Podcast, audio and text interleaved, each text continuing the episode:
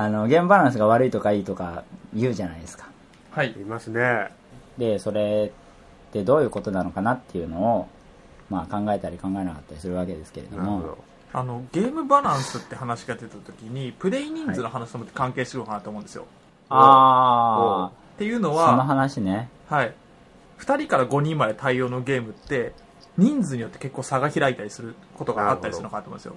要はあの2から5人のゲームでも2人が推奨って言われてるゲームもあれば5人が推奨って言われてるゲームもあるうん。でその推奨の人数でやれば確かにバランスはいいのかもしれないんですけど、うん。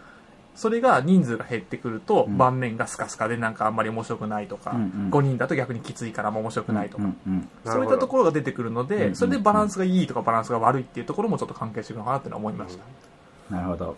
僕の話したいことと違った。いや、もちろんね、あの、調整不足でバランスが悪い人数であるとか、そういうセッションになっちゃうっていうのはあると思うんですけれども、でも、世に言われているゲームバランスが悪いというはい。発言というのは、好みに合わないとか、はい。セッションの中でバランスを取ることをしていないとか、なんかそういった印象があるんですよね。なるほど。うん。まあ、つまり僕が言いたいのはですね、ゲームバランスが悪いゲームっていうのは、まあ、そうそうないと思うんです。お暴論。ゲームバランスの悪いゲームなどない。その心は。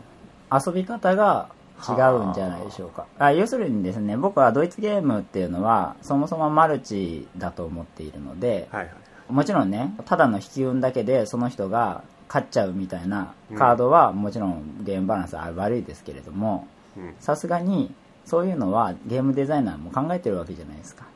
ある程度。うん。パブリッシャーも手を入れるわけですよ、きっとね。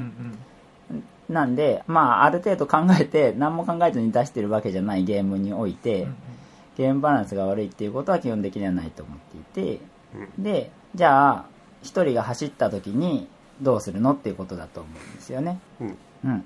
でも、はいはいその点差点差がつきすぎることがゲームバランスが悪いだっていう、まあ、そういう見方あると思うんですけど、そうね昔のゲームほどそれ結構顕著で、うんうん。最近のゲームは、うんうん。その点差ってつかないように調整するんですよ、そうですね。うん。うんででもその100点いけば勝てるゲームで、うん。えー80点の人がいて85点の人がいて、うん。90点の人がいて、90点の人が勝ちましたと、うんうん。そうそういう時に80点の人があもうちょっとで勝てたなって思うんですけど、うん。実はこの10点の差には、うん。うん。とんでもない差が実はついてて、追い越せることなんて絶対ないんだけど、うんうん。その数字上の見栄えだけでバランスがいいように見せてる。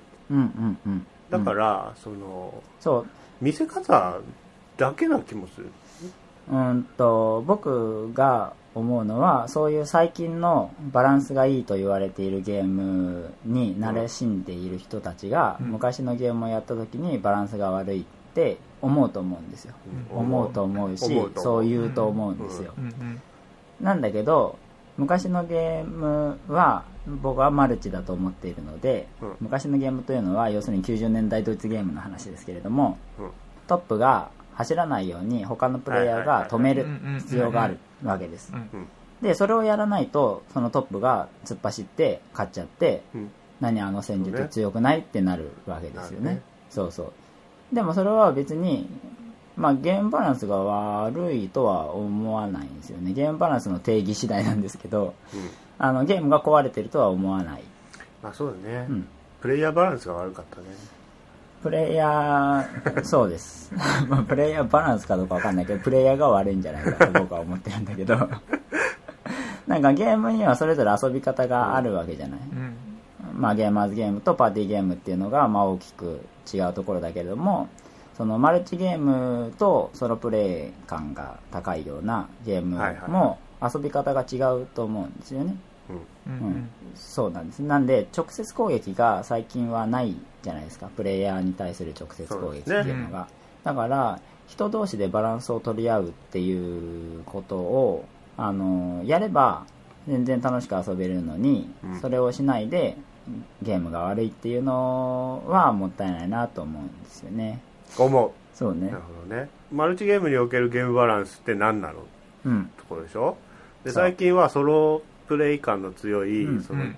他のプレイヤーと干渉しないでも点が稼げたり、うんうん。失敗したりするやつの方が多いから、うんうんそのシステムとの対決になっててシステムがそのバランスを取ってくれてるからね。そうそうそうそうそう。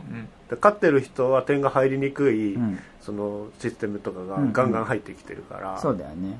あのワレスの蒸気の時代とかもそうじゃないですか。どんどんどんどん収益が上がれば上がるほど税金がたくさん、うん、かかるようになってたりとか、そうそうそうう。ん、ああやってシステム的にバランスが取れてればまあ突っ走ることはないんだけどでも実際はそうじゃない。まあそれは見栄えの話ですよねただ単にね。見栄えをねそうやって整えてるうん。ところがある、うん。と思うよ。そうそうそう。ででももうまさにアメゲーみたいなやつだと、うんうん。その知ってるか知ってないかで決まっちゃうようなタイプのゲームだとうん。いま、未だにその、うん。ねカードゲームなんかで多いけど、コンボ知ってる人がうん。バシッと決めて、うん。はい3倍くらい点取りました勝ちですみたいなのもあるじうん、でもさそれは別にゲームバランスが悪いわけではないでしょきっと。ゃん、どうなんですかね。みんなそれやればいいじゃんだって。知らなかったらできないんだよねあれね。2回目遊べばいいじゃそうんそうそう。だからプレイ経験が同じくらいの人じゃないと、うん。もう勝負にもならないっていうゲームもある。えでもなんか34回遊べばみんな同じような知識になるでしょ？なるかねならない？なるかね。わかんない。将棋とかはでもならないよね。ならないでしょ、うん。うん、うん、実力差があったらさもう10手で終わっちゃうじ終わっちゃゃんね。う終わっちゃう。じゃあゲームバランスが悪いってあれを言うのかっていうとそうでもないわけじゃそうでないですもないね。うん。でもあれでも対戦だからね。また話がちょっと違ってくると思うけどね。ああまあね確かにね。1対1だとゲームバランスも何もないからないね。強いカードさえ作らなければもそうそうそうそう。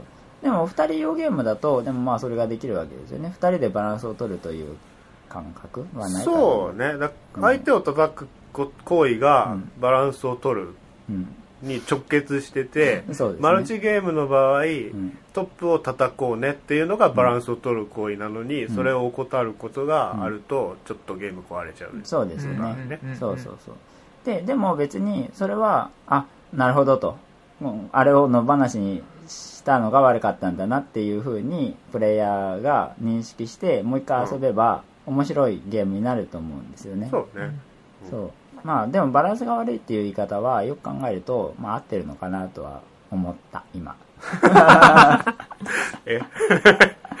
だからバランスが悪いからプレイヤーでバランスを取らざるを得ないわけじゃないですか。取らざるを得ないっていうネガティブな表現は僕はしたくないですけど、はい。別にそれでもいいと思ってるので、だからバランスが悪いゲームはプレイヤーがバランスを取れば楽しく遊べるよっていうことなので、うん。まあ、僕の中ではですけど、うん。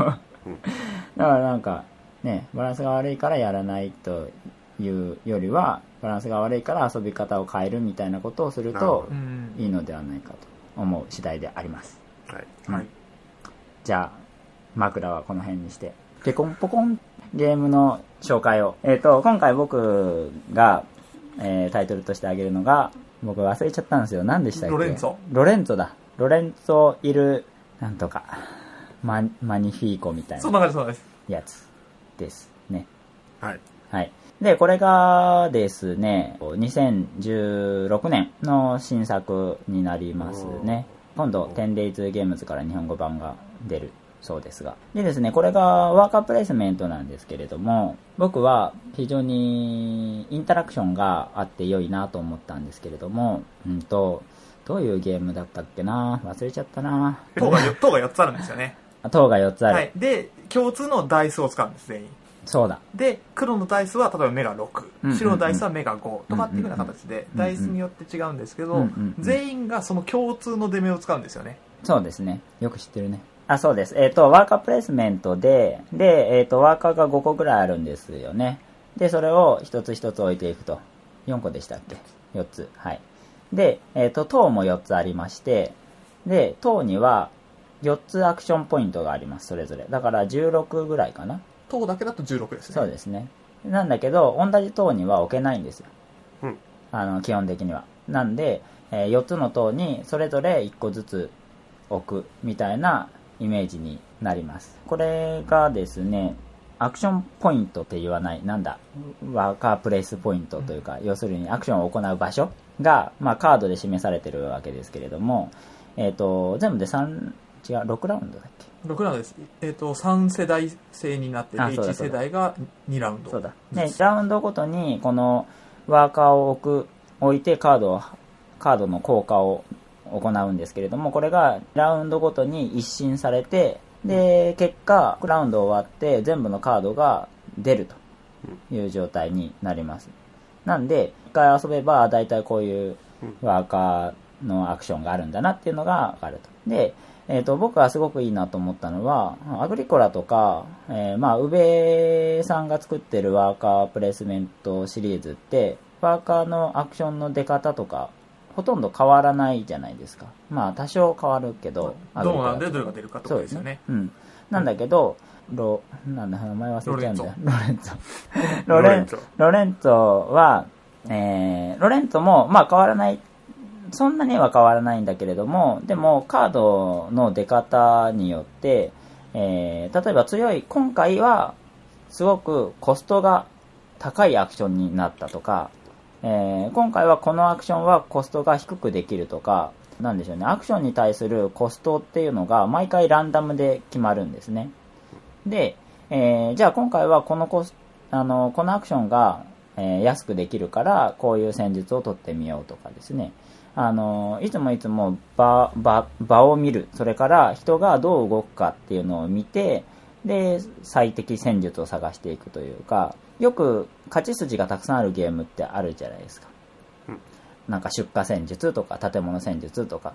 でも、それってゲームが始まる段階では、ほとんどランダム性がないゲームが、まあ多くって、えーもうセットアップを見る前から、今日は出荷戦術をやってみようとか、今日は建物戦術をやってみようとか言って、そのゲームに入ったりするわけですけれども、でも僕はそれはあんまり好きじゃなくって、なんかどの戦術を取ったら一番強いんだろうかみたいなのが決まってるものって、ただのその、なんでしょうね、えー一人プレイというか、あのシステムとの遊びになってしまうので、あんまり好き好きじゃないんですけど、あのーロレンツォについては毎回強い戦術っていうのが違うんですよね。で、しかも人が、人と被ってもダメなので、戦術の方向として。それも含めて人がどう動くのかっていうのと、今回の場の出方っていうのを考えて、あこういう戦術が強いだろうなっていう風に遊んでいくっていうのが非常によろしいですな。うん。と思った次第です。なんで、ワーカープレイスメントってあんまり、その、強烈なインタラクションっていうのがなかったりとか、勝ち筋のパターンっていうのが結構限られてるものが多いんですけど、あの、まあ、ドミニオンみたいな感じで、毎回毎回、今回はこういう風に戦ったらいいんじゃないかなという、その、アドリブ力のぶつかり合いみたいなところが楽しめる。非常に気に入りました、僕は。名前忘れちゃった。ロレンツォですロレンです。そ うあの一緒にあの一緒に遊んだんですけどやっぱ思ったのは他のプレイヤーと同じ戦術やるとコストが後の方が高くつくんですよねあの、同じ全部で4つ塔があって1人目についてはそのまんまのコストでいいんですけど2人目以降の場合はプラス3金を置く必要うん。っていうのがあったり一番初めのプレイヤーはダイス目がそのまま適用されるとかってあるんですけど2人目以降はダイス目がマイナス3状態で適用されるとかうん。うんっていうのがあって他のプレイヤーと同じ動きをすると後出しの方が弱いうん。っていうのがルールで決められててうんそうなってくるとじゃあ前の人はこうやって動くからじゃあ自分はこうやって動こうってみたいなところで他の人と被んないように戦うっていうところがそこでそうね。や、あのーシステム的にうん。作られてるんですようんね、だかうんうん。らそこで非常にもうこの戦術が強いとかっていうのはなくて、今回はこういう出方しててあの人はこうやって動いたから自分はこうやって動かないとうん対抗できないとかっていうふうな形で、うん。そうですね。はいあるのでだから場を見て、あ、この戦術が強そうだなと思っても、その戦術を2人すると共倒れになっちゃったりとか、うんうん。毎回毎回楽しく遊べるというか、と思いました。で、しかもそのカードができるので、そのアクションうんを表すカードが全部使い切りというか、カードの裏に1世代目2世代目3世代目って書いてあるのが、ね。各塔に4枚ずつ出るのが全部で8枚ずつあるんですけど、1ラウンドと2ラウンド目で1の世代のカードが全部できる形。そうですね。2, ラウン 2, 世代に関してもうん。2ラウンド通して全部できるっていうような形で1回もうやるとどのカードがあるっていうのは全部わかるんですよね、だからその1ラウンド目で、えーめくられたカードを見ると2ラウンド目でどのカードがめくられるのかっていうのが分かってうんうんなんで12ラウンド目というスパンで考えてでさらに3ラウンド目になると4ラウンド目のカードが何かっていうのも分かるから中期的な目線っていうのと短期的な目線っていうのを両方とも持ってさらに全体の戦術をどうするかっていう長期的なプランもあって、うん、すごく好きですね、うん、複合的にいろいろ考えられるのではい。というのがですね、あのーこれはバランス、ゲームバランスというのは、こういうものではないかと思ってるわけです。壊せるん？プレイヤーの意思でうん。壊せるのこれはゲームを？うんうーん、で同じ戦術行くと、うんうんまず損するんでしょ？損する。来られた側も辛いわけ？来られた側先に置いてる方も辛い。辛いそうです。殺せるのね、殺せる。でも両方死にます。両方死ぬ。うんやっちゃいかん でもやるにしてもできないことが結構あったりするんですよ。要はお金が3必要になってくるんですあけどお金が払えねえだろ。そうなんです。カツカツなので、うん。同じことやろうともできないってことが多々あって。そうね。だからそのために。に1回お金を貯めるアクションが必要だったりとかっていう形になってくるので同じのをやるのは非常にリスキー。そうですね。で、しかも、あのー止められるんですよ、他の人も。例えば、その、斧戦術を取ってる人は、うん斧マスに入ると強いんですけど、うんまあ、オノマスに入ったら5のアドバンテージが得られるとすると、他の人もオノマスに入って2のアドバンテージを得ることができるんですよ。うん例えばね。で、そうすると、その妨害のために入る。で、それは、そんなに悪い戦術じゃないというか、まあ戦術というかやることもそうですね。ううん。ん。あの、その人にとって、その、斧が2のアドバンテージであっても、それが最良の選択肢であることも多々あるんですよ。なるほ。ど。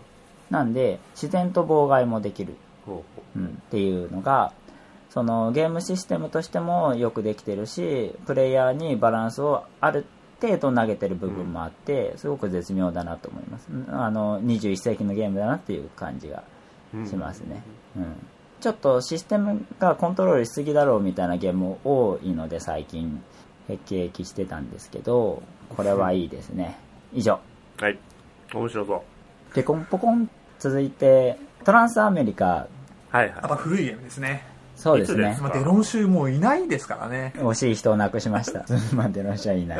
シード・サクソンもアレックス・ランドルフももうこの世にはいないんだ。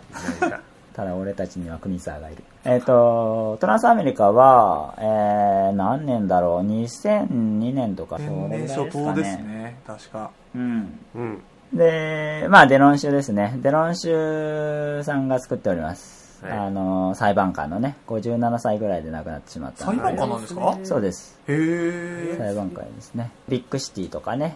はいはいあとは、フィヨルドフィヨルド、ドスリオス、コンテナコンテナ。いや、傑作ばっかり作ってるね。という、デロン氏の、あの、最も簡単な作品ですね。トランスアメリカっていうのは、ルールを説明しますとですね、あの、乗車券みたいな感じで、行くべきところが、目的地カードみたいなのが5枚渡されるんですよ、皆さんに。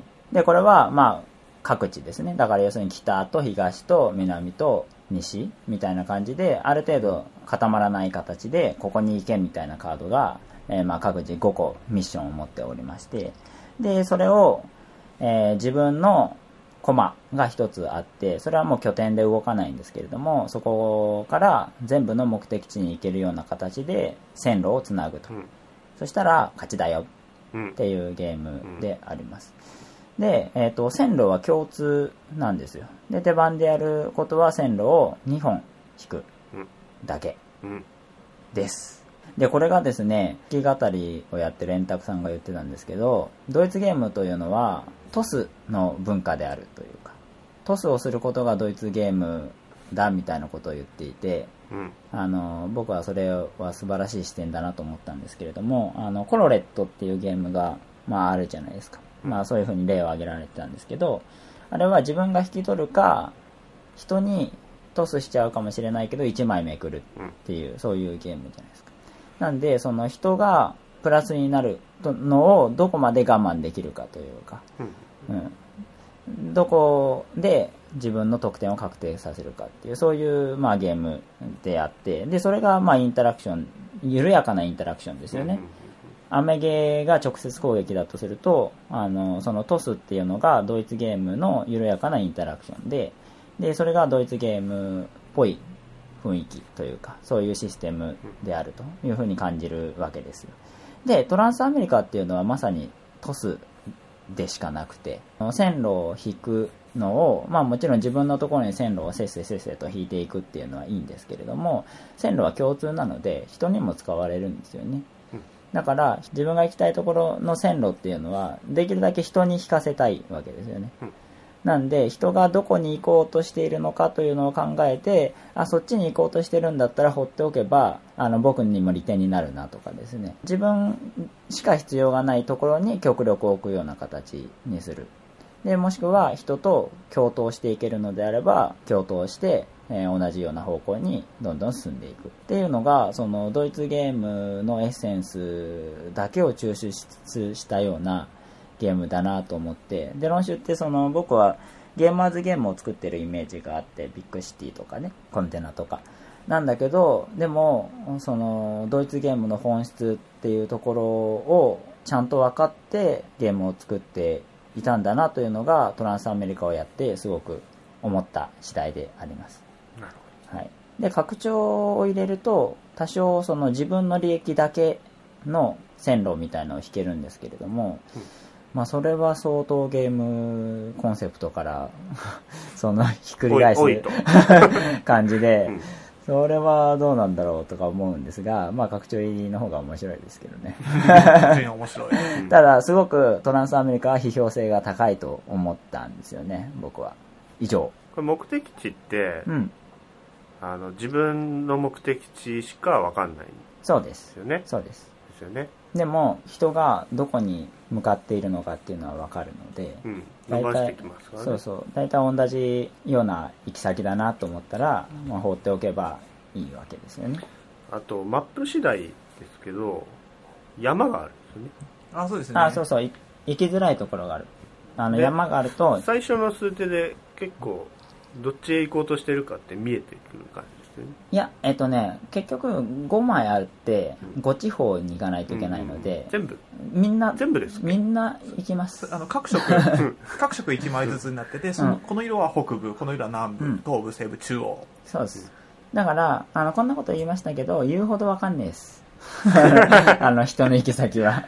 そう。なんとなくそっち目指してるんだなぐらいですよね。そう。そうそうそうだからそこにうまく相乗りするのかあの人はもうほっとけで。うんいいのかってとこですよね。そうそう。でも絶対に自分の目的地につなぐだけをやってる人は勝てない。うん。一人でやるようなもんだから。うん。うん。そう効率より手数の差が出ちゃうんですよね。そうそうそう。れでやっぱ誰か完成する時のペナルティっていうのに差が出てくるので、そう。あのしかもこれ減点式なんですよ。たどり着いた人が勝ちじゃなくて、たどり着けなかった人たちは失点するんですけど、それが、足りない本数ですそう。いかに遠いかっていうのが失点ポイントででしかも、えー、とゲームの終了フラグも一番失点あるある失点を超えた人が出たら、まあ、要するに破産システムですよね。うん。それは終わりっていう形でうん。すごく独特だよねここはね。うん。でコンポコン斉藤さんタイトルを。私はですね、はい。ティキトップルを紹介しようと思ってるんですけども。はい。聞き取れます？ティキトップ。ルちょっとネイテテキトップ。ルィブネイティブがはい。すぎるんだよな、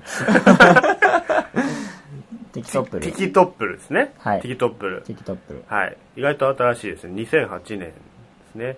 おちゃんとしてる、お。ー2人から4人まででベスト4って書いてますけどね、はい。おーちゃんと BG 見てらっしゃる。あるある 一応デザイナーが誰でもいいんですけど、え 誰でーもよくないでしょ。キース・メイヤーですね。え？キース・メイヤ誰？ーキース・メイヤーです誰？これ何かある？他はに。誰？何を作ってるんですか？リンクがあるはずだよ。うんそうでしょうね。うーんあんまりピンとこねえぞ。え？な何があります？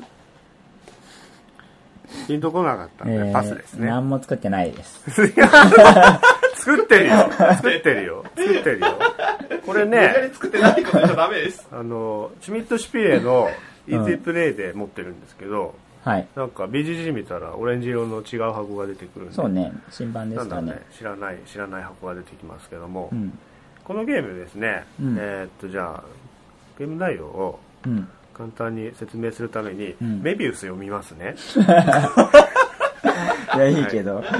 ゲームボードの中央に9個のティキティキっていうあのトーテムポールみたいな1パーツがあるんですけど、はい。ティキって俺トーテムポールじゃないと思うんだけど。うん。ティキだったもん。違うティキってハワイの精ね。霊でしょ？うん。トーテムポールじゃないと思うんだけどどこ行ってもトーテムポールだって説明されてるのは多分この野瀬さんのこのカッコトーテムポールのせいだと思うんですけど、そうですね。を並べておきますと。9個並べておきますね、はい。トップルっていうのは何なんですか？トップにトップルっていうのは一番上の多分トあッープトップのことで何語かはよくわかんないですけど、うん。はい、置きますと、はい。で各プレイヤーは自分のカードセットがあります。これ全員多分同じあ多分じゃない。全員同じ構成のカードセットをね、ハゲタカみたいなことです。よ、はいはいはい。持ってます。で内容を見ずに2枚抜き取ります。はい。これちょっともう使えないカードが2枚ランダムで決まっちゃうんですね。あ、じゃあ非対称ゲームなんだ。そう。でも手札なんで誰が何を落としたかわかんないんで、うんうんうんうん。まあ心理的には対象ゲーム、まあ、大丈夫。ね。大丈夫。大丈夫。で残ったカードが山札、はい、はい。で山札から3枚取って手札にすると。ああ、なるほどね。で他のプレイヤーは目標他のプレイヤーじゃない全員です。全員、えー目標カードって別のカードの束があるんだけどうん。そこから伏せたまま1枚取ってくると。うん。で自分だけ見ますねと、はい。はい、で目標が書かれていますと。で、ラウンド制でラウンドが終了した時に、その目的の敵うん。その目目標カードに書いてある条件通りに敵が並んでればポイントがもらえるっていうゲームで要はラウンド中はその敵の並び順をこう操作するんですね、ね。しかも目的カードは自分しか分からなくて、パパワーカードである手札も、うん。あの誰が何を落とされてるか分かんない状態でやるんですうん。うよ、っん。ていうゲームなんですねへで何ラウンドかやってポイントが高い人の勝ちで,、うんうんで目標カードっていうのはあの単純にこのこの敵が一番上だったらうん。いいよ、この敵は2番目より上だったらいいよ、うん。この敵は3番目より上だったらいいよっていううんうん。感じで一番限定のやつは一番もちろん点数が高くて、うんうん2番以上っていうのはちょっと落ちて3番以上っていうのはちょっとだけ点がもらえると、うんいうことでだから自分が大事にしてる敵っていうのがもうそこに書いてあるわけ。うん。なるほど。うん。うんうんでそれを伏せられて配られた後に、うん。手札を順番にプレイしてって、実際の中央にある敵の並び順変えるんですけど、うんここに、えー結構パワーカードにやべえのが結構あってほうほ敵バーン。う。やばそう。まあ名前は何でもいい。何でもいいんですけどあの並び順の一番下のを、はい。あの焼きますっていうのがあるん焼きます？焼きます？はい。あのもうゲームから除外します。へえ。でこれが、まあ、自分の大事な敵は当然焼かないですよね まあもちろんそうでしょうね。うん。で9個中、まあ、大事なのって3個だけなんで、はいはい。あと6個いらない敵なんで、うんうん。まあ、焼くんですよ。戯れにね。うん、そうね。そうすると誰かの大事な敵が燃えていくそうだね。っていうのを順番にやっていって、まあ、大概順番に大うん。大概もう3個くらいしか生き残んないです。すげえ、そんな？っていうか3個になったらもうこれ以上焼いたらゲームにならないんでそこで強制終了なんですけどえ、そんなにたくさん焼きカードがあるの？焼きカードは各プレイヤー2枚3枚ずつあったんです結構焼くね。結構焼きますそうなんだ。えー、と敵トップルっていうカードがはい。あって、うんそれはどれでもいいから好きな敵を一番上に持ってくるっていうもう露骨なカード、敵をトップにするんだね。であと敵ウィキって言ってうん。2箇所任意の場所を入れ替えるとか、うん。もうほんと露骨な露骨なカードがたっぷりあるへでそうやって遊んでいくんですねえ。はい。だからゲーム中はずっと顔色を伺ってるだけなんですけどうん。でこれでなんでゲームが成立しているかっていうのを考えると面白いわけです成よ立しているんでしょうか？してるんですね これ例えばですよ目標カードを全員オープンでやると。どうなるかというとうん。トップの人のうん。敵をうん。全員で焼くだけそうですねそうさっきのゲームバランスの話じゃないですけど、うんうんうん。トップ叩きをすると、うん。でトップ叩きが容易なカードなんですよ。うんうん。手札が強烈なやつばっかりで、うんうん。で逆にそうなるとゲームとして成立しない、うん。そのオープンでやる場合はすごい地道なねじりじりした効果のカードでこう顔色を伺い、うんこうまた伺いながら地道にやっていくんだけど、うん。この目標カードを隠すことによってうんうんうん。豪快なカードでうん。ダイナミックに遊ぶことができるというところがあるんですね。でしかもうん最初に配られたパワーカードを全部使わないでランダムで落としてるからあのあるはずだと思ってプレイする、まあ、消極的なプレイもいいんですけど、うんうん。もう落ちてるだろうと、うん。もう敵敵焼くやつねえだろうと思って、もう自分の大事なやつが一番下にいるけど放置して、うんいろいろ操作するとかいうプレイングもありで、うんうん。とにかくその楽しむっていううん。観点だけを考えた時に、うん全て隠してしまうことによって成立させるっていう、うん。そういう手法のゲームになります。あのでもさそれってアンダーカバーとやってること同じでしょ？そうそうそうそう。でアンダーカバーは大体ゲームとしてどうかと僕は思ってるんだけど。あそう。でもこれってその、あの結構重めのゲームでもうん。あの秘密の目標ってあるでしあるね、うん。ょ、ね、あれのそこそこだけを抽出してうん。でそれだけを楽しもうと思った時に、うん。そのプレイするためのカード、うん。パワーカードっていうのはここまでダイナミックでも遊べるっていううん。そういう証拠になってる。ああそれは要するに意味がないからじゃないそれはねあるんですね。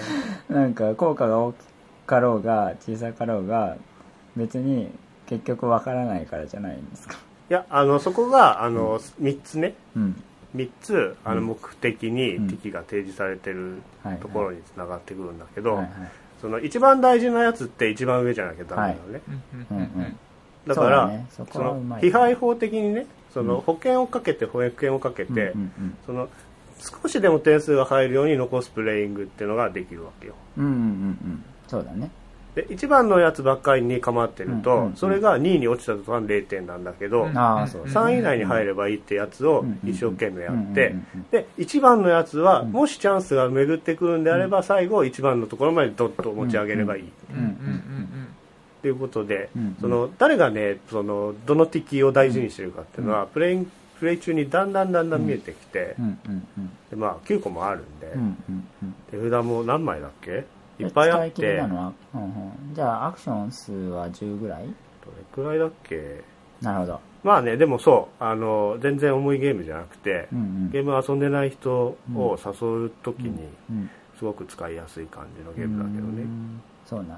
なんかもう一個別の話になりますけど直接攻撃が、その苦手だって人いいるじゃないですか、でそこをドイツゲームは結構避けてうんきてると思うんです。い現代に至る流れの中で。ででもそれティキトップルってうん。やってますね。いやうんとやってるししかも偶然やるじゃん。そう。偶然やる。偶然大事なやつを焼くじゃん。そうそうそ それってどうなんですかね。なんかその操り人形でよく聞かれる不満というか、うんプじゃないのに暗殺されたりするわけです。うんうん。う ん自己死ですよ、うん。でなんで俺最下位なのにアクションできないんだよみたいに、うん。そのふてくされピーポーが現れるわけです、けれどもそのティキトップルもそういった問題をはらんでるんではないかとちょっと思ったんだけど、そこは多分そのみんなにうん、焼くカードがあるから あでのもそうだけど、別にやられるばかりじゃない。うん。減っていくのは前提でその1個でも残ってれば得点チャンスはあるあるから、うんうん他の人がまあだから自分その焼くカードを使うタイミングと、うんうん。その一番下の敵を上に持ち上げるタイミングって、うんうんまあ、手番なんで一緒で,、うんうん。でどっちを選択するかうんうん。なわけで、うんうん。あれなんかこの人なんでこれ焼かないのってなってくるうんまあそうだね。確かに。あれ？焼けるのになんで焼かないの？ってそういう絡みで、はいはい。ああの人はこれ大事なんでしょ、なるほど。ってなってる。はいだからうん。と、まあ、そういうところも分かってくると、うんうんまあ、トップ叩き自体できないのかって言われたらうん意外とできるんうんうん。ね、これ本当いっぱい入ってなるんだよねね。でも僕はあのすごく納得いったというかアンダーカバーの問題点を解決しているように思いますね。うん。気楽だよ本当。いや、というか、情報がちゃんと出るなと思ったの、今の話を聞いて。うん。うん。その、ある程度、意味のある情報が。なんか、もちろんトップ叩きが、し、のしやすさとも関係があるんですけど、アンダーカバーとかだと、自分のを上げると、まあ、あからさまに叩かれるわけじゃないですか。うん、なんで、自分のは上げない。自分のはあげない、はい。で、逆に、人のを上げて、叩かせたりとかするので、うん。結果どれ選んでも変わんねえってなるわけじゃないですか あのアンダーカバーは悪い前提で話してるけどねいやまあ悪いか悪くないかは そのあなた人がそうあなたね。わかるね。そうなるね。そうなるけどね。そう。そうそう。なっちゃうんだけど、うん。でもティキトップルだと逆と永遠におさらばだそう。しそのあのアンダーカバーはプラスのアクションなんですよね。自分に自分のコマに対してやることが。でもティキトップルはそのマイナスのアクションがあるからこそそうね。それはさすがに自分のにはできないっていう瞬間が絶対訪れるわけじゃないですか。それって確証のある情報になるわけで、かなりいいですね。情報の出方がスマートだと思います。うん。下ろすカードもあるんだよね。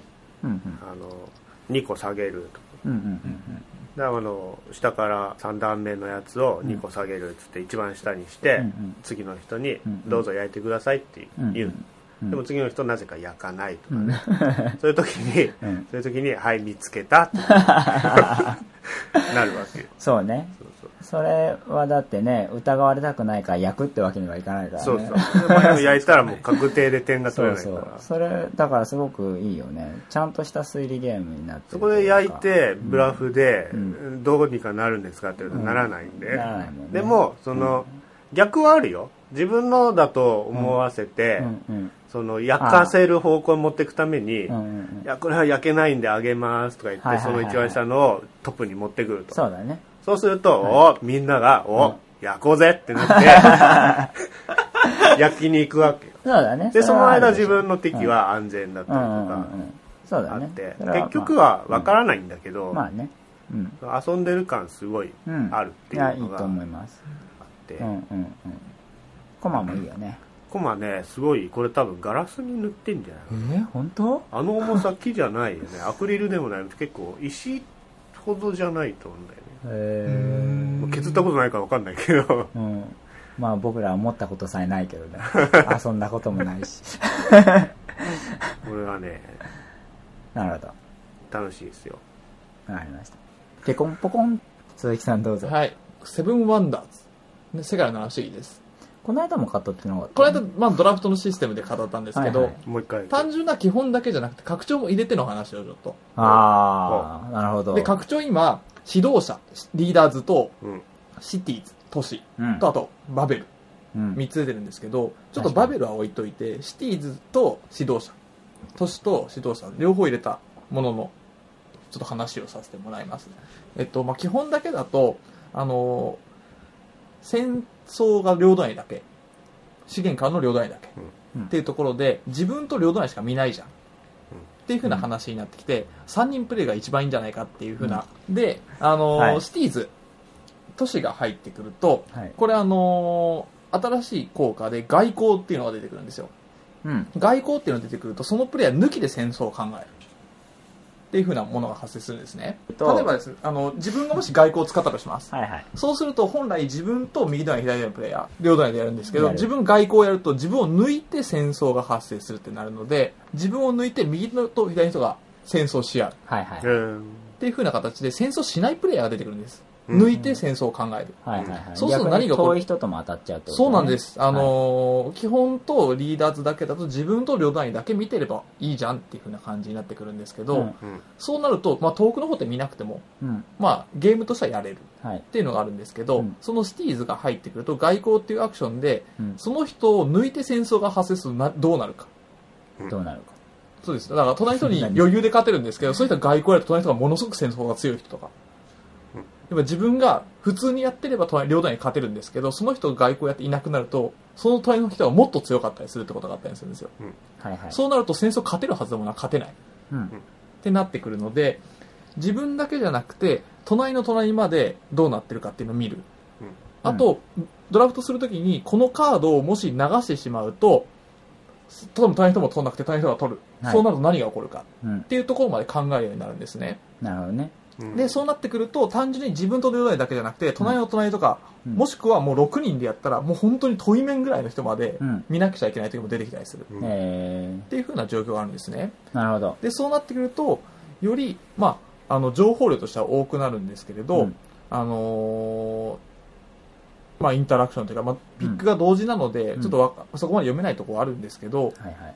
非常に遠くの方まで盤面どうなってるかっていうところは見なくちゃいけないっていうのがある、なるほど。で、まあ、あと今ちょっと今のはシティーズの話なんですけど、うんリーダーズの方を入れると、うん。最初の指標ができるあの元々のセブンワンダーだと、うん自分の当てられたボードはいはい。で、まあ、何が強い何が弱いとかっていうふうなところがあるんですけど、うんそれって単純に、あのー例えばロードス戦争がものすごく強いところと、うん。まあ、ギザうん。あの埋めるとまあ点数が高いんですけどそれ両方とも結構戦争しやすい、うん初めに持ってる資源ですとか、うんうんうんやり方的にうん。両方とも戦争しやすいんですけど、うんそことそこが両団に勝ち合うと、うん絶対的にまあロードス戦争が強いところの方がうん戦争に勝ちやすいっていうのがあるんですけど、うん。リーダー細かい話だな。細かい話はないです。まあその、リーダーズっていうのが入ってくると、はいまあその初めにうん、このカードを使うときにはコストが安くなりますよとか、うん。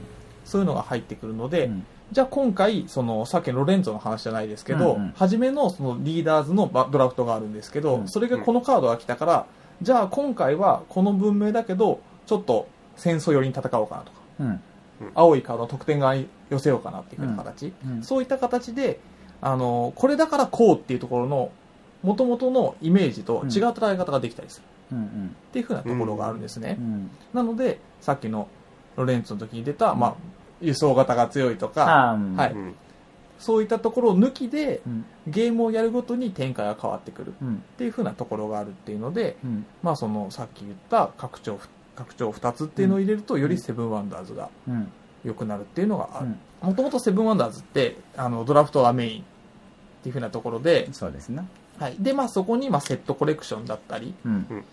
そういうのが入ってくるんですけど、うんあとそこにリソースマネジメントが入ってるあのシティーズのカードに借財っていう字がわかんない。借りるの？資材を？あ、財の財を借りる？ああ。財産を借りる？なるほど。はい、であのそのカードをプレイされると全プレイヤーお金をいくつ払ってくださいみたいなことなんですはい。で払えなかった払えないまたは払いたくない時はうんマイナス点を受け取ってくださいっていうふうな。ものが出てくるんですね、うん。で元々のセブンワンダーズだと、うんまあ、最低限のお金があればなんとかなるうん。うん。っていうところで戦えたりするんですけどあのカードが出てくるとうん。あのカード。黒いカード。黒いカード。借 借財のカード。借財のカード出てくると結構大きいマイナス点が入ったりするんですよ。うんう。うん。ん一回受け取るともう返せないものなので、はいはい。うん。そういうのがあるので、うん。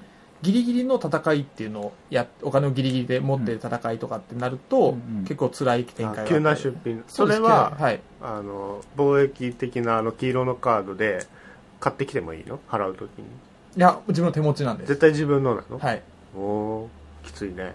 え、でもそれだとさ、運の要素が高まっちゃうんじゃないの？運の要素っていうのは？え、その、なんか、借財みたいな風に言われたはら、ははーっつってみんなが出すわけでしょ、はい。で、それが出るかどうかっていうのは、運じゃないの？出るよね、でも。出るの？一応埋めない限り出るよね。シ。ティーズのカードあの、うんはあの黒のカードがあるんですけど、それもあのちゃんと規定の枚数入れるっていうふうになってて必ず抜かれてるカードもあるんですね全部使うわけじゃなくてうん。それ何が入ってるかは分かってる？何が入ってるかっていうのは分かんないです、分かんないのね。はいなるほど。リスクマネジメントですね。いや、それがあんまりよろしくないのではないかと思うんですけど、うんうん要するに、ちゃんとマネジメントできているつもりの人が、そのカードが出たら崩壊するわけでしょ？うんうん。で、逆にちゃんとマネジメントできてないっていうとちょっとおかしな話ですけど、まあ、あの、お金たくさん持っちゃったな、みたいな人が、たまたまそういうカードが出ると、その人が最適解だということになって、その人が勝つわけでしょ？まあ、すごくシンプルに言うと。それって望むところなの？セブンワンダラーについてかそのセブンワンダーを愛する者たちは。あえっとですね、シティのはカードが入ってくるとダイナミックなカードが増えるんですね、うんうん。あの元々のセブンワンダーと赤い軍事のカードが1世代だと1個しか増えない2世代だと2個のか2個のマーク、うん。3世代だと3つのマークとかっていう風な形なんですけど、それよりも強いものが出てきたりして、うん。結構派手な攻撃に耐えなきゃいけないあの準備しなきゃいけないとか。あそうですか。はい。そもそもお金はたくさん必要なバランスに変わってるお金がないと、うん。その黒のカードっていうのは強いカード。黒なくてもお金はいるでしょまず。いります。最低限いるでしょ、で黒が出なかったとしてもお金をたくさん持っていくことであの有利なカードたちは増えているわけ。要は黒が出るか出ないかでお金の価値が激変するようだとね。うん。出たからお金持ってる人が買って、出なかったからお金なくて他に回した人が買ってだと面白くないんじゃないかってことでしょ？そうですね。ででもそもそも黒があるなしに関わらずシティーズ入れるとお金のその必要性が高まってるんであれば、うん。そもそもその少ない人っていうのはうん。どっちにしろ痛い目見るから、うん。バランスいわゆるバランスは取れてんじゃねえのっていうことになるけど、うんうん黒のカード自体にお金を必要なカードっていうのがほとんどなんですよ。うんううん。ん。なので黒のカードをプレイするあの派手な効果のものとえじゃあか、さ、はいそれはその金プレイが弱すぎたからそういうカードが入ってるってこと？そ,、のさ拡張というものははい。なんで作られるかっていう話になるわけじゃないですか、まあ答えとしては儲けるためだと思うんですけど。それを言う。売れてるからね。そうでしょうね。ね。そうでしょう。うん。ななんですけどでもまあ一応大義的なものとしては、はゲームをより面白くするというところじゃないですか、はいまあ面白さがアップするかどうかわからないけど新鮮味を加えるとかもまああるけどね、うん。っていう意味でセブンワンダーズの拡張を捉えると都市？都市。都市は外交の話のやつ外交とその黒いカード両方出てくるんです。あ両方あるんだ、はい。はあはあはあ。その拡張っていうのはまずインタラクションが隣同士しかないっていうと過言ではあるけれども若干遠い人と絡みが薄いよねみたいなところを解決したわけじゃないですか、はい。外交はい。都市、都市、うんはい。都市によってね。だからそれはすごくシステム的に意味がある改変はい。であると思うんですけれども、はい。その黒いカードはい。というのはどういった意味をセブンワンダーにもたらしてるんですか？ああその黒いカードの中にも外交があるんですよほう。黒いカードの効果に外交があったり なんだって？ほうほ借財さっき言ったお金なくなる借財とかがあったり。うははは。あそうなのね、はい。おどんでん返しどんでん返し来た。ね 借財ね。借財が怪しいぞってうん。ことなんだけど、うん。借財はなんで入ってるの？ってことだよ。そうそうそうってことだよね。そうそうそうそう。借財がなんで入ってると思う？そうそうそう。外外交は分かった。そんな、うん。そんなその突然持ってなきゃ死ぬあなたは死にますよって 死ぬほどひどいわけじゃないんですけど、うん入れられた理由はどこにあるのかと。そうですね。そのそういうことですよ。そういうのをシステム的にはどう捉えればいいのかっていうのが興味があるわけですよね。うんうんうんうん。それがなんで入れられたかうんうん。セブンワンダーの基本とリーダーと都市に全部を入れた時の話を考えするんですけど、はいはい。はいリーダーを、えー、と入れると各世代の前にそのリーダーをプレイしますってフェーズが入るんですね、うんうんでリーダープレイするのは必ずお金がかかるんです。うん。うんううん。んでそのリーダーっていうのはプレイしないでディスカード捨て札にして参金とかっていうのができたり、うん。あとはあのボードに埋めてワンダーっていうふうな形で、特殊効果ワンダーボードに埋めてファンダ その通りだ楽しそうですな。その通りだけど。楽しそうな遊び方してますね。っていうのができるんですね。はい。でそのリーダーっていうのはさっき言ったように方向性ができたりとか、うんうんあとは強い効果があったりというプレイスに必ずお金が必要なんですよ。お金がかかるんだ。はいはいはいでただでさえ、あのー結構お金きつくなるんですねリーダーを入れると。そうだはいね。はい。でそれはリクルートっていうんですけど、まあ、雇うのにお金必要なんですけど、そのギリギリのお金だけしか持ってないと、はいはい。単純にリーダーと雇うとしては強くなるんですけどうんその借財っていうのが入ってくると、うん。うん。その、えー、と単純にリーダーを雇って強くするっていうところ以外に、うんうん。本当にそのリーダープレイしていいのかっていうところでうん。考えさせてなるほど。なるほど。なるほど。鈴木さんはじゃああれだ。リーダーがちょっと強すぎたと思ってるな。じゃあその抑止力になってる。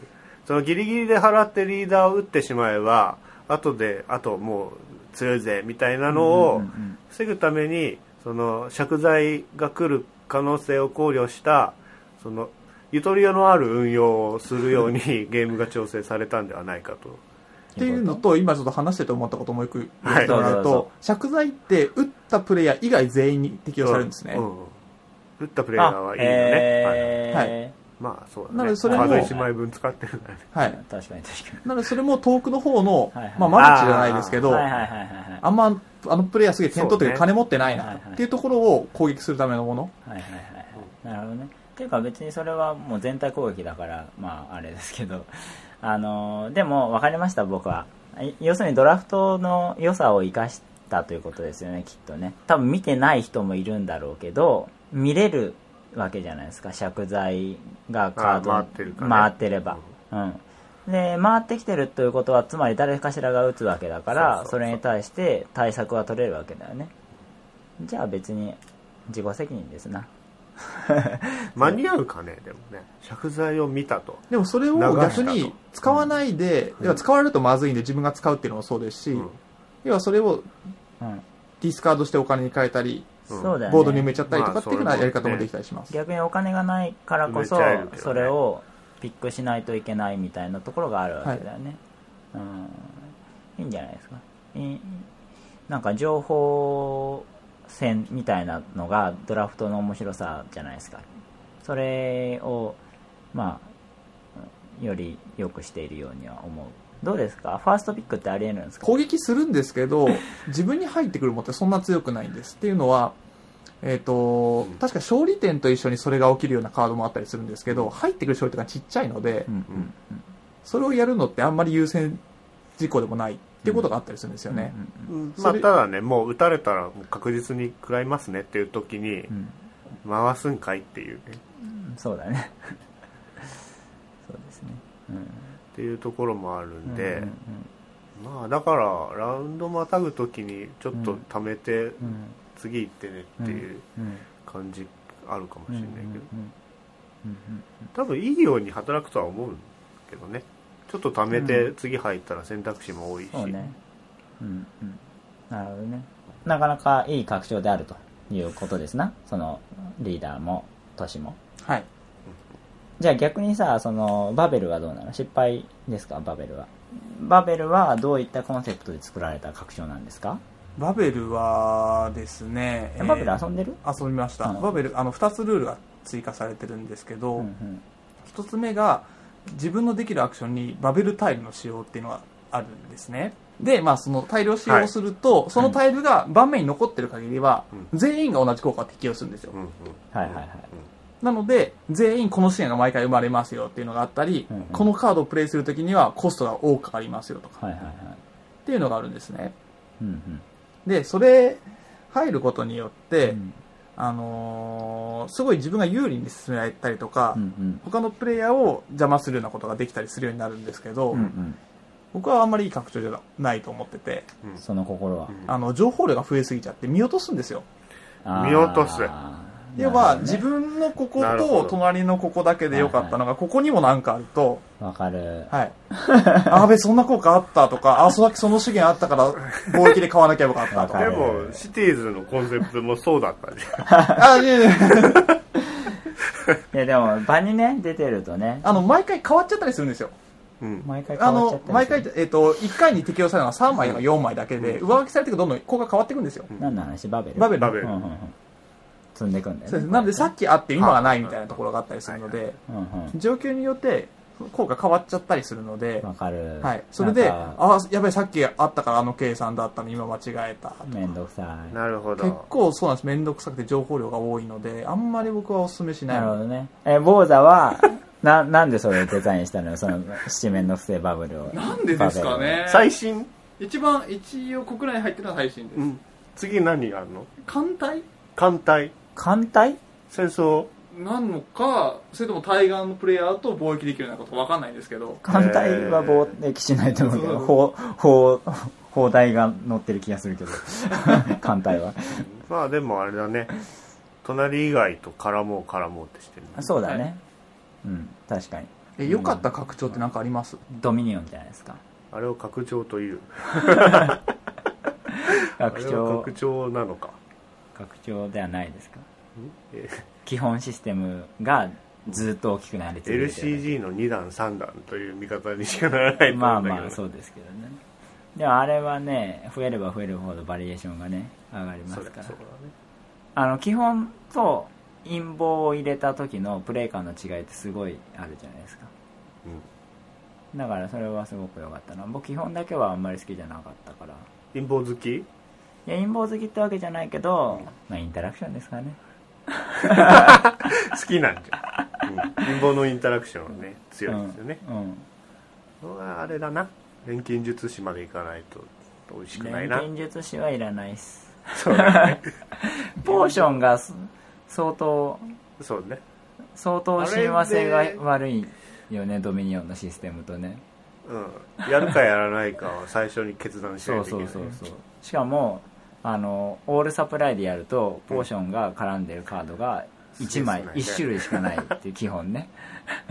確率的にね、となるとこれを取るためにポーションを取るかっていうとどうなんだろうみたいなねことになるのであれよろしくなかったよね。そうね。いやね。あのね基本はねバリエーションがやっぱり少なかったかな。そうは思う。ん。う、うん、すぐすぐ飽きちゃうかも。そうそうそう。なんか結局 分かっちゃうかも。うん。銀買って金買ってるだけのゲームじゃない？アクションカードも弱いから。一倍こうでっていううんだけで、そうそう。でもだんだんアクションカードが強くって、うん。その銀を買うよりアクションの方がいいなみたいなカードがどんどん増えてきたので。そこだね。うん。それはだいぶ良かったかサンコスのねなうん。うんサンコス帯が増えてくそうねるとね。選択肢があるね、うん。であのナビガドールのはい。拡張というか、外交官でしたっけ？そうおまけカードはあった方がいいと思うけど。長崎行けないからはい。はい。はい。はいでも外交官入れると長崎行っても勝てるので、なるほど。効果的にはどういう効果なんですか？え足が速くなるだけじゃない？うん。だからあれ面倒くさいから外してもいいよっていうレベルだと思う。基本入れて遊ぼうねで正解なんじゃないかうんそう思いますね。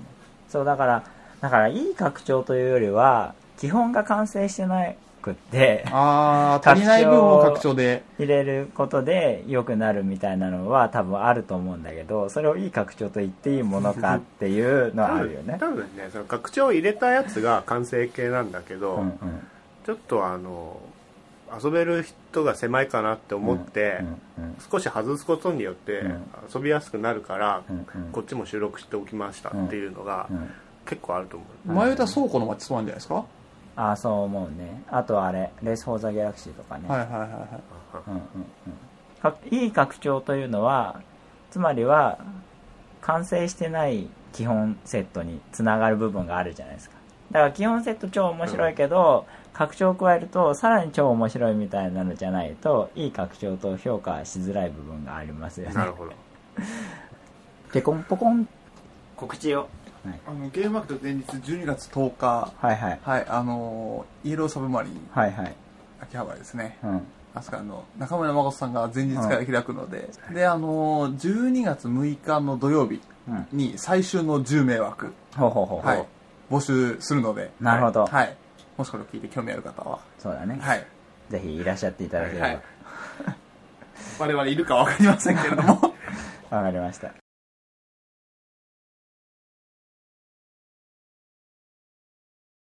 ルアーブルは違うように僕は思うんだけどね。うん俺も全然違う。ルアーブルの方が軽い軽いって言ってた？突然突然振られてルアーブルの方が僕は好きです。僕もルアーブルの方が好きだし遊びやすいです。う。やっぱアグリコラは勝ち筋が一つじゃないですか。ん、うん、まあそそこかな、うんやっぱり。まあそれ好みにね話にね突っ込んじゃうんだけどね。ね。俺はどっちかっていうと多様性よりも勝ち筋があからさまで、みんなで競争する方が遊びやすくて好きで、あ僕も多様えどっち多様多様なのって要はそのこれって勝ち筋なんじゃないのっていう見込みで突っ込んで全然ダメだなってねって終わることもあるじゃん、あるある何回も罠さ、遊んでさ同じゲームを何回も遊ぶ前提の遊び方だ、ねうんいやそれがさっきの話になりますけどゲームバランスの話になりますけどそれを推奨したいのねそれそれじゃなくてその状況によってうん。今回のセットアップはどうだろうなみたいな遊び方ができるのであれば僕はそれ多様性はいいと思うんですよ。だって本当の多様性じゃないじゃない？そのロシアンレイルロードみたいなやつって。え場所だけだから？えっ、と勝ち筋が本当は決まってるかあら、うん、あ そうそうそうわ罠にしかなってないそうそうそうそう。なんかが10通り勝ち筋ありますよって言って。嘘なんだよはい、その中でどれが一番効率がいいでしょうか探してみてねみたいなゲームが結構多いじゃない。そうじゃなくてどれが正解かは私も知りませんみたいなそのセットアップの妙でね、そでれが変わ始まったって始まるまでどれが勝ち筋かわからないやつがうんいいよねってことだよね。そうそうそうそう。実は決まってるんだけど、うん。いろんな手が取れるように見えて、ん。毎回同じセットアップだから、うん。うん。それは一生罠ですよっていうのは勘弁してほしいわけそうです。だから僕は祈り働きが好きじゃないです。なるほどね。あれ全く変わらないですよ。それを言っちゃうとウベは全部嫌いなんじゃないかなまあでもアグリコラはめくり方が若干違うっていうのは多少はありますしあとカードがね全然違うからカードによってあこのカードだったらこの戦術だなみたいなのあるんですよね。ただ僕はそれもちょっと好かないというかやらされてるからやらされてる感というかそれってシステムを楽しんでるだけで人と遊ぶことを楽しめないので、わがままだから。いやいや、もちろんね、その、ワーカーをね、ワーカーアクションを取り合うっていうのが、がっつりインタラクションとしてあるので、別にそれはそれいいんですけど、手札が増えることによって担保されているものは、その、ボードゲームの楽しさではなくて、ボードゲームの楽しさっていうとあれですけど、人とのインタラクションについては特に関係がないので、しかも非公開情報だから、なおのこと、誰が何をやろうとしてるのかっていうのは見づらくなるだけなので、一人の楽しみが増えるだけなんですよね。手札のバリエーションってでルアーブルって結構よくできてるのが、うん。変わるのは4種類、えー、と変わるのはあの出方ですよね。建物の出方が並び順でしょ？そうそう毎回違う。うん。しあと強力なカードが3枚出るんですよね。3枚だっけ、ううん。ん拡張カードというかなんていうの？なんていうの？大目標みたいなところにあるよね、うんうんうん。まあ建物カードだよね、うん。全部建物だねまあそうなんだけどね。そうそう。なんか特殊な建物みたいのがね出てあれによって今回の正解みたいのが変わってくるわけじゃないですか。そうだね。そう。だからあれああいう多様性は好きってことです。結構やった？何が？ル。アーブル？わかんない。10, 結構やってるね、10うん。回か15回かはやってる、うん、結構ねもうレベル高いとこまで行ってるよ。場を見てその、どれが強いを見るうんレベルまでうん普通行かないよ、そうですか、でも初めに市場入ってまず特殊な建物何かっていうのを確認するからね レベル高えな 今回、今回なんかマーケット出てるから食料は大丈夫だなみたいな。食料安いぞっていうのとかね。楽しいっするアブル。でもアグリコラも好きです。アグリコラもなんか10回ぐらいやったら好きになりました。うんうん。やっぱなんだろう、インタラクション見えづらいじゃないですか。というか、ファーストプレイってインタラクションないに等しいんですよね。なんでかっていうと、人を増やすとか、木は大事とか、そういうところが見えてないから、そうね。そう。強いこれは強いアクションだっていうコンセンサスがないとインタラクションが生まれないじゃないですか。アクションの取り合いだからあれあのゲームのインタラクションって。取り合いが始まらないとね。そうそうそうそう。だから10回ぐらいやったら始まったので ま ああそれからは好きになりましたあげるから。そうかい。そうそう。よく我慢するね。何が？10回もできるってことですか？普通ねやんないんだよね。一回やってうん。分かんなかったらもうやんないんだよね。僕はデザイナーを信じてますよ基本的に。信信じてますけどそうですね。だからロシアンレイルロードとかも多分やり込めばインタラクションは見えてくるとは思うんですけど、で勝ち筋の多様性みたいなのも見えてくるとは思うんですけどでもなんかそういうのはもういいかなって思って。うん、もういいかなって。なんか正解探しに一旦付き合わないといけないのはちょっとな。なんかあのちょっとな。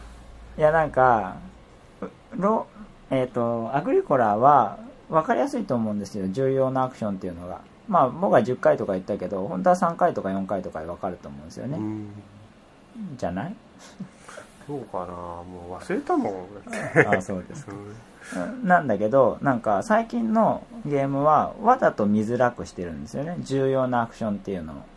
なくそうとしてるとも言えるけどどれを選んでもほどほどな強さそうね。うん。にしているじゃない、それがバランスがいいだと思ってるよね。そうそう。でもそうするとどこ選んでもいいからどこ取られても別に悔しくないし どこ選んで取れても嬉しくないしっていう感じになりまして。なりますね。それが最近流行りの悪しき多様性ですよね。なるほどね。そうそういうことです